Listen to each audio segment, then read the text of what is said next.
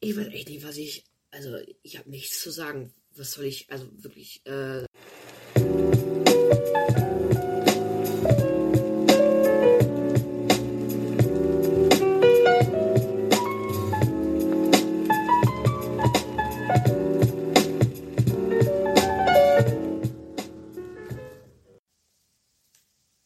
Moin. Hallo und herzlich willkommen zurück hier im Watson Talk. Ich freue mich, dass ihr eingeschaltet habt, um, wie schon im Titel zu sehen, meine Meinung zu Dune hören zu wollen. Ich habe es auf Instagram schon gesagt.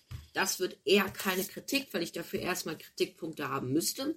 Und zweitens, ich möchte heute einfach über den Film quatschen. Ich möchte keine richtige Kritik sagen im Titel steht auch schon die Punktzahl und ich nehme es jetzt mal direkt vorweg. Ja, es ist für mich ein 10 von 10 Punkte Film. Das war für mich kein Film, das war ein Erlebnis.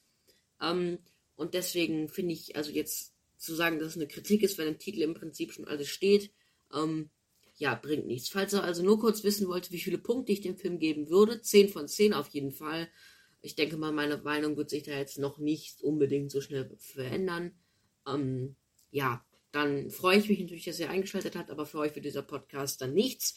Für alle anderen, die einfach nur einfach nur hören wollen, was ich jetzt dazu zu sagen habe, danke, dass ihr da bleibt. Aber bevor ich jetzt vollkommen euphorisch reingehe, möchte ich kurz mal Sachen loswerden und zwar gerne oder bitte natürlich abonniert diesen Podcast doch gerne und hier klickt auf die Glocke, ähm, zumindest auf YouTube und auf den anderen Plattform. Folgt mir doch bitte gerne.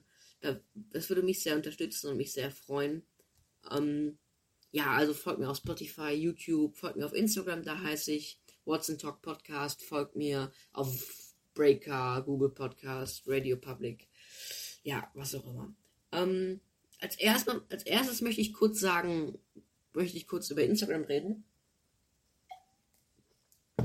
Nice, mein Tisch ist nass geworden. Ähm, also, ich, ich habe am Wochenende bin ich sehr aktiv geworden auf Instagram. Ich hatte zwei Posts davor, vor Samstag. Und das waren eigentlich Infoposts. Und dann am Samstag sind eins, zwei, drei, vier, vier Posts gekommen. Und also theoretisch sechs. Ähm, und Sonntag ist nochmal ein Post gekommen. Und dieser Post von Sonntag hat einfach 67 Aufrufe. Wait, what? Äh, ich meine, die Instagram-Seite ist jetzt nicht so erfolgreich. Ähm, also es sind eigentlich wirklich nur 14 Abonnenten. Aber come on, also 67 Aufrufe, wo kommen die her, frage ich mich. Vielleicht wisst ihr das. Schreibt mir das gerne auf Instagram oder schreibt es mir auf YouTube in die Kommentare dieses Podcasts. Apropos YouTube die letzten drei Podcasts sind nicht auf YouTube. Warum? Ups. Warum? Ja, ganz einfach. Es gibt Upload-Probleme. Ich habe keine Ahnung warum. Ich habe es mehrfach probiert. YouTube, da, da bugt's. Ich keine Ahnung warum.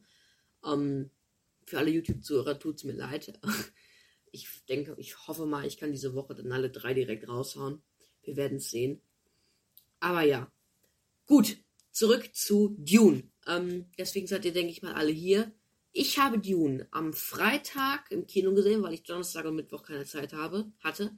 Und ich habe Dune nochmal am Sonntag gesehen. Heute ist Montag, das heißt, ich habe den gestern nochmal im Kino gesehen. Also am Wochenende zweimal. Warum fragt ihr euch? Es ist Dune. Ähm, tatsächlich kurz erstmal vorab zum Kinobesuch. Ich war am Freitag in einer 22.30 Uhr Vorstellung es war ultra geil nachts im Kino. Wirklich. Ich war dann auch in der Stadt so ein bisschen bei uns in, unterwegs. Auch wenn ich immer in die Orte schreibe, hier bei YouTube und so. Es ist natürlich nicht Manhattan, aber das Podcast-Layout ist ja so gestaltet, so von wegen Backstein, New York, Manhattan. Ähm, ich war noch in der Stadt unterwegs, gut, da waren hauptsächlich Säufer und ja, Party-Leute. Das hat mich so ein bisschen genervt, aber trotzdem, es war schön draußen. Ich glaube, der Film war aus um halb zwei. Der Film dauert inklusive Abstand, Abspann zweieinhalb Stunden. Ähm, aber die haben halt erst so um 11 Uhr angefangen, weil eine halbe Stunde Werbung drin war. Muss zugeben, es war halt auch Freitag. Meine Woche war halt auch lang. Ich war dementsprechend müde. und habe von der Handlung im Prinzip gar nichts richtig mitbekommen. Ähm, aber ich habe dem trotzdem direkt 10 von 10 gegeben und ich habe ihn geliebt. Und dann bin ich Sonntag nochmal um 17 Uhr ins Kino gegangen und das war halt dann einfach nochmal viel geiler, weil ich halt die Handlung auch noch wirklich mitbekommen habe. Auch wenn für mich die Handlung im Prinzip eigentlich der, der größte Schwachpunkt des Films ist, obwohl der Film nichts dafür kann, weil wenn er es anders machen würde, wäre der Film schlecht, wahrscheinlich. Deswegen habe ich auch nicht nur 9 von 10, sondern 10 von 10 Punkten gegeben. Ähm, ja, also ich habe mir natürlich auch Notizen gemacht heute wieder, aber ich möchte heute eigentlich so hauptsächlich dazu reingehen. Ähm, also ein bisschen auch hauptsächlich Freestyle natürlich machen. Ähm, ich habe mir die Handlung tatsächlich aufgeschrieben. Deswegen lese ich jetzt einfach mal kurz vor. Im Jahre 1191, nee, 10.191, Entschuldigung, entbrennt ein gigantischer Machtkampf um die Vorherrschaft über den galaktisch, über das, über das galaktische Imperium der Menschheit. Tag war auch lang. Also, das steht ja nicht, aber, ne? Ach. Ja, ich fasse euch jetzt kurz zusammen, worum es geht. Also, im Prinzip geht es einfach darum, dass die Familie Atreides oder Atreides ähm, den Planeten Dune, ähm, so heißt der übrigens auch, ähm, sag ich mal,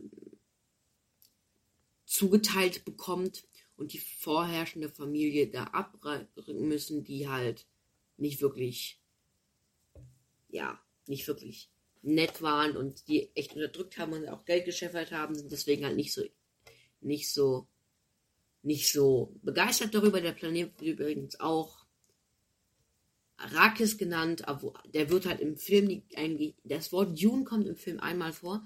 Der Film wird hauptsächlich Arrakis genannt, aber er heißt halt auch Dune. Ähm, ja, und also, was soll ich sagen, die Handlung ist halt absolut genial und sie hat mich gerade beim zweiten Mal so gefesselt. Ich saß da und habe die Leinwand einfach nur angestarrt und die ganze Zeit wow, wow, wow, wow, wow gesagt. Ich glaube, es war. Ich glaube tatsächlich, Dune war mein zweit, wenn nicht sogar mein liebstes Kinoerlebnis jetzt in diesem Jahr.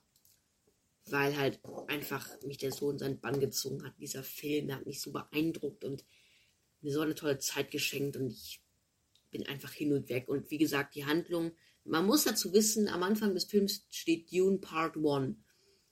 Ein zweiter Teil oder allgemein Nachfolge sind halt noch nicht offiziell angekündigt. Kommt halt darauf an, wie der läuft. Deswegen, Leute, geht in diesen Film verdammt nochmal. Oft verdammt nochmal, dass der erfolgreich ist verdammt nochmal. Und nicht so eine Blade Runner 2049 Nummer wird. Ähm, dass dann ein zweiter Teil kommt. Weil, ihr müsst wissen, wenn ihr euch diesen Film ansehen wollt. Achso, und ich werde heute auch nicht spoilern. Der Film endet mittendrin. Der Film endet wirklich mittendrin, weil es halt vorgesehen ist, dass dieser Film eine Fortsetzung bekommt, weil der Regisseur Denis Villeneuve, der großartige Filme wie Arrival auch gemacht hat, mein Sicario bin ich kein Fan von, aber Arrival auch gemacht hat, ähm,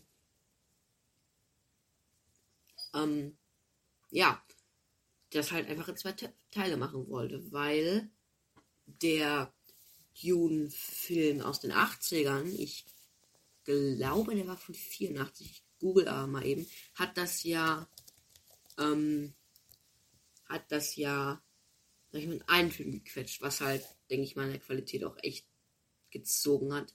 Genau, 1984 von David Lynch. Den habe ich tatsächlich einfach nicht gesehen, kann ich nichts zu sagen, aber was man davon hört, ist jetzt nicht gerade positiv. Ähm, ja. Und deswegen ist halt, aber ich glaube, ihr versteht, was ich meine. Der Film hält es von der Handlung, natürlich ist das schade.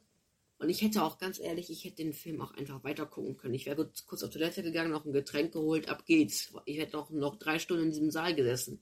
Aber so, das hat dem Film wahrscheinlich geschadet, alles in eins zu pressen. Aber ich, was ich damit sagen wollte, war, ich hätte nichts dagegen gehabt, danach direkt den zweiten Teil zu sehen. So meinte ich das.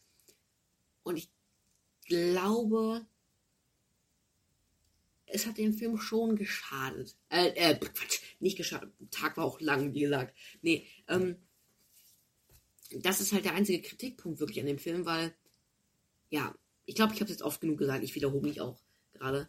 Ähm, ja, und ab jetzt geht es wirklich nur noch bergauf. Also, die Musik, oh mein Gott, ich, diese Musik, ich liebe einfach die Musik.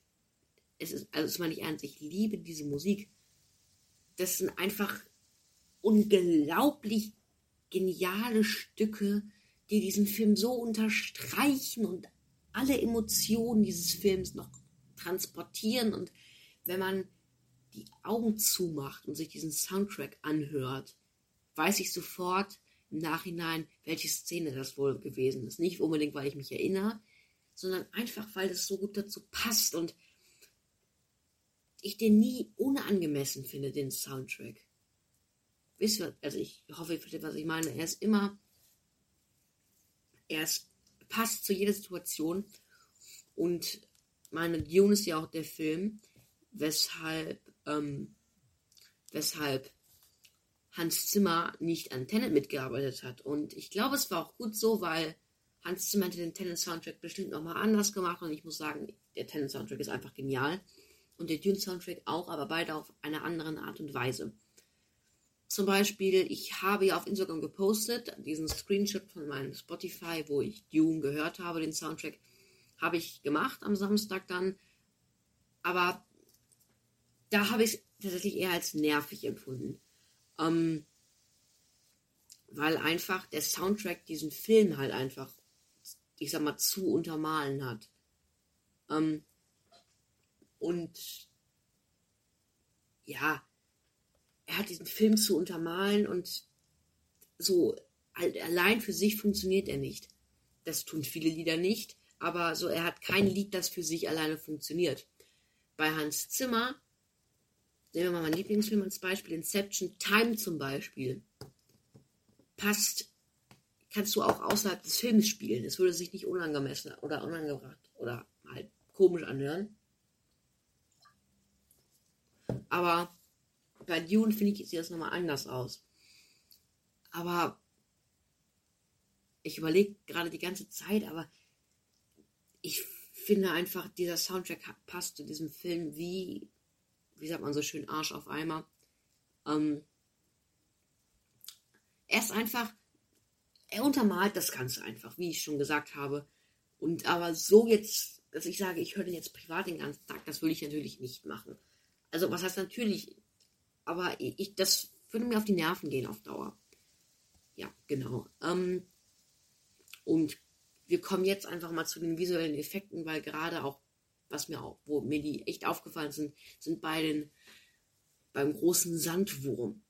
Ähm, ich hab, ich finde diese visuellen Effekte einfach nur genial. Also, wie gesagt, ich möchte mich bei Filmbesprechungen ja nicht wirklich daran halten.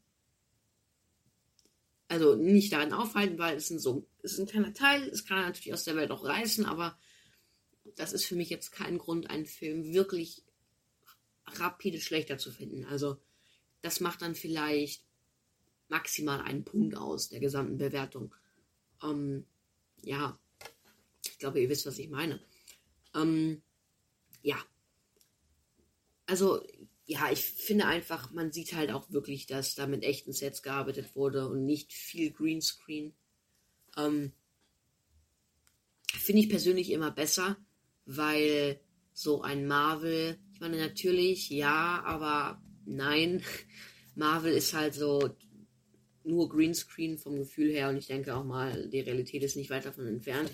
Und wenn man sich dann einfach von no zum Beispiel einen Nolan ansieht, der auch bei Warner ist, wie ja Denis Villeneuve, ähm, der einfach ein Flugzeug crashen lässt, einfach weil er kein, kein, da das sich animieren hat lassen wollen, das ist schon einfach eine ganze Nummer besser.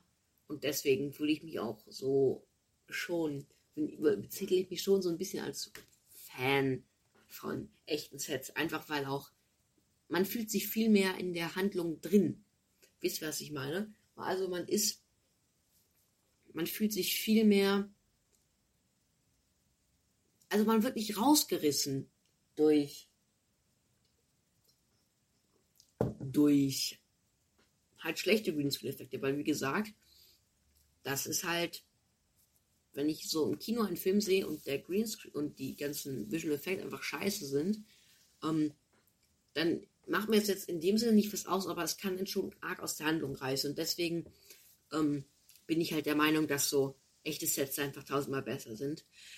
Gut, das war jetzt gerade ein kurzer Exkurs zu, ähm, zu Leute, ähm, denkt daran, echte Sets sind besser als Greenscreens.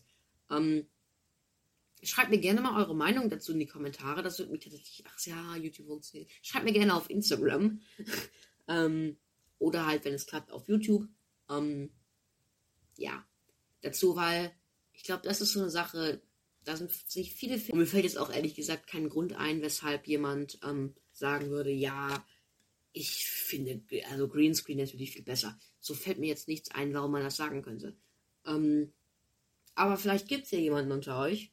Ähm, schreibt mir das doch gerne mal auf Instagram oder halt, falls diese Folge oder andere Folgen auf YouTube sein sollte, gerne in die Kommentare. Mit Begründung bitte, es würde mich sehr interessieren.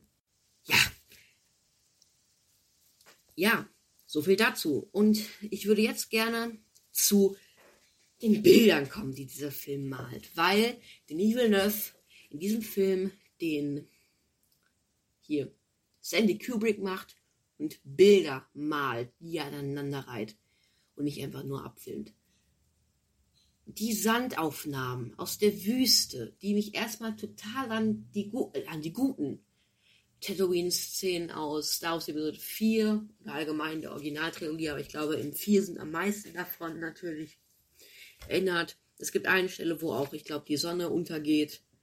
Das ist halt so. ich sehe da förmlich George Lucas. Ähm, genau. Ich, diese, diese Schönheit auch, die dieser Film zeichnet. Ähm, es ist, also,